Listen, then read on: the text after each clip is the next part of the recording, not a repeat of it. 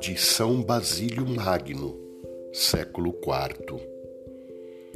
O desígnio de nosso Deus e Salvador em relação ao ser humano consiste em levantá-lo de sua queda e fazê-lo voltar do estado de inimizade ocasionado por sua desobediência à intimidade divina.